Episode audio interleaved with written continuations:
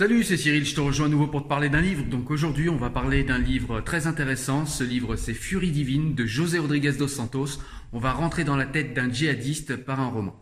Je vais te parler de ce livre, mais une petite parenthèse avant, c'est tout simplement pour parler euh, des locaux dans lesquels je tourne la vidéo. Ce sont simplement des locaux abandonnés, puisque comme tu le sais, euh, si tu me suis depuis longtemps, je fais de l'urbex et j'aime beaucoup aller photographier les euh, immeubles abandonnés ou bien les immeubles industriels abandonnés. Et là, on est dans l'un de ces immeubles, donc voilà pourquoi nous sommes ici. Sois pas étonné ou choqué du décor de la vidéo. Voilà. Allez, je te parle tout de suite de Furie Divine. On est parti.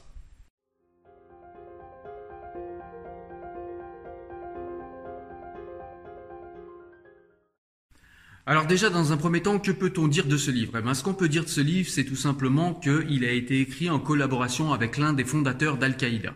Donc ça ajoute énormément en crédibilité euh, des propos qui sont déployés dans ce roman et ça ajoute en crédibilité à ce qu'essaye de nous faire comprendre euh, de manière magistrale dans ce livre José Rodriguez dos Santos.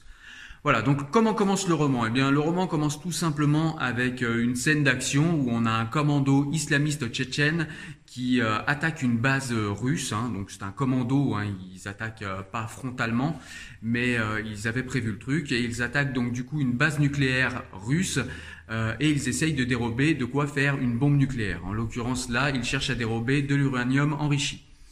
Donc voilà, ça c'est le premier chapitre. Et puis tout de suite, au second chapitre, on est projeté 40 ans en arrière et on va suivre l'histoire du petit Ahmed.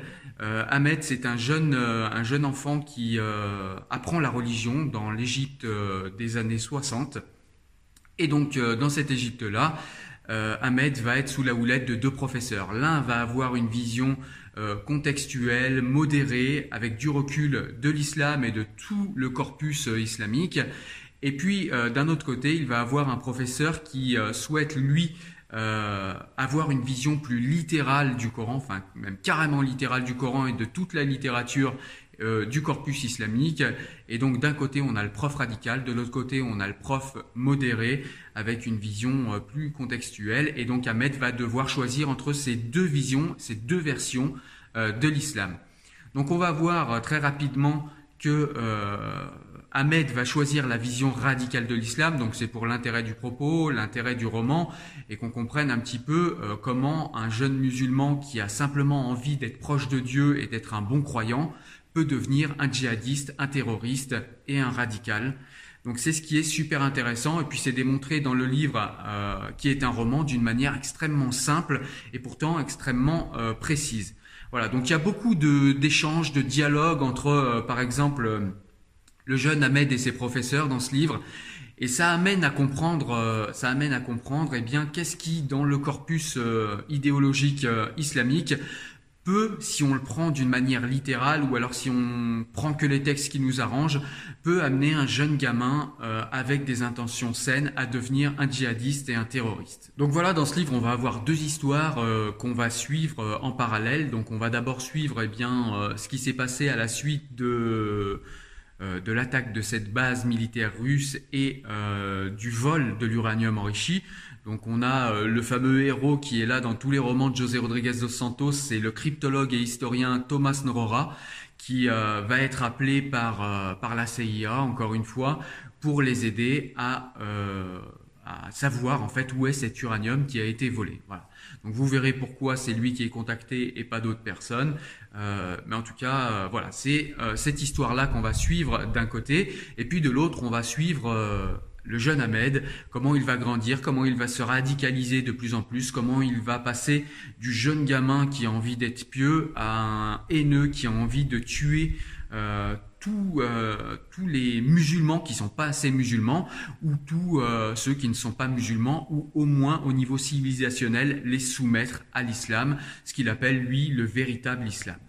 Donc ce qu'on peut dire, c'est que les deux histoires qui sont racontées en parallèle dans ce livre vont à un moment se recouper parce que vous comprenez bien que si on nous parle d'un commando tchétchène dès le premier chapitre qui euh, vole euh, de quoi faire une bombe nucléaire, et si en parallèle euh, on nous parle du jeune Ahmed et de sa radicalisation, c'est qu'il y a une raison. Et à un moment, on va comprendre que le jeune Ahmed, en fait, faisait partie du commando tchétchène, et vous allez voir que les histoires finalement vont se recouper et on va comprendre que ces histoires sont imbriquées l'une dans l'autre. Voilà.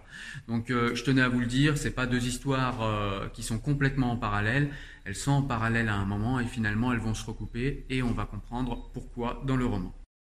Voilà, donc ce que j'ai aimé dans le roman, c'est que ça nous fait comprendre, euh, ça nous met à l'intérieur, dans la peau, dans la tête d'un djihadiste, comment on peut devenir petit à petit un djihadiste, quelqu'un qui va tuer en ayant, euh, en ayant la conviction de faire ce qu'il y a de meilleur pour le monde. Et ça, c'est très intéressant dans ce livre parce qu'on ne le fait pas assez, je trouve. Euh, même si euh, effectivement chaque personne a sa subjectivité, il y a quand même des, euh, des ressorts de radicalisation qui restent quand même sensiblement les mêmes. Et il serait bien de les comprendre et ce livre nous aide à penser tout cela et c'est ce que j'ai trouvé très intéressant. Alors, euh, à l'époque où a été écrit ce livre, eh bien, il y avait euh, cette secte islamiste Al-Qaïda qui avait un rayonnement international, qui était très connu. Depuis, euh, Al-Qaïda a perdu quand même de sa superbe. Hein, depuis ce qui s'est passé après le 11 septembre, Ben Laden a été attrapé et tué. donc voilà, il y a beaucoup de choses qui ont changé par rapport au moment où ce livre a été écrit. Mais euh, ça reste un livre d'actualité parce que que ce soit la secte islamiste Al-Qaïda, que ce soit l'État islamique, que ce soit toute autre secte islamiste, de toute façon, le processus de radicalisation reste sensiblement le même. Donc euh, ce livre reste euh, extrêmement d'actualité malheureusement. Et puis il y a également aussi une radicalisation des croyants moyens, je trouve, en tout cas au niveau identitaire, qui reste d'actualité et qui est expliquée dans ce livre. Voilà, donc comme à chaque fois avec José Rodriguez dos Santos, on a un roman palpitant qui nous apprend tout un tas de choses, qui nous donne à penser le monde actuel et c'est extrêmement intéressant. Voilà. Donc c'est un livre que j'ai beaucoup beaucoup aimé, que je te recommande évidemment si tu as envie de comprendre et de penser le problème djihadiste, le problème islamiste au sens large du terme. Euh, c'est un livre qu'il faut impérativement lire, c'est un livre majeur. Voilà, écoute, je te présentais aujourd'hui le livre Furie Divine de José Rodriguez dos Santos. J'espère que tu l'as aimé. Je te laisse, comme d'habitude, me mettre un petit pouce bleu. Ça m'aide si jamais euh, tu as aimé la vidéo. Comme ça, ça m'indique un petit peu les vidéos que tu aimes ou que tu n'aimes pas. Et comme ça, je peux aller dans des sujets euh, qui sont plus intéressants pour toi. Je te laisse aller sur le site, comme d'habitude, pour retrouver des citations du livre et retrouver euh, d'autres recommandations livresques. Moi, je te dis à très bientôt pour une nouvelle vidéo et un nouveau livre. Ciao, ciao. Salut.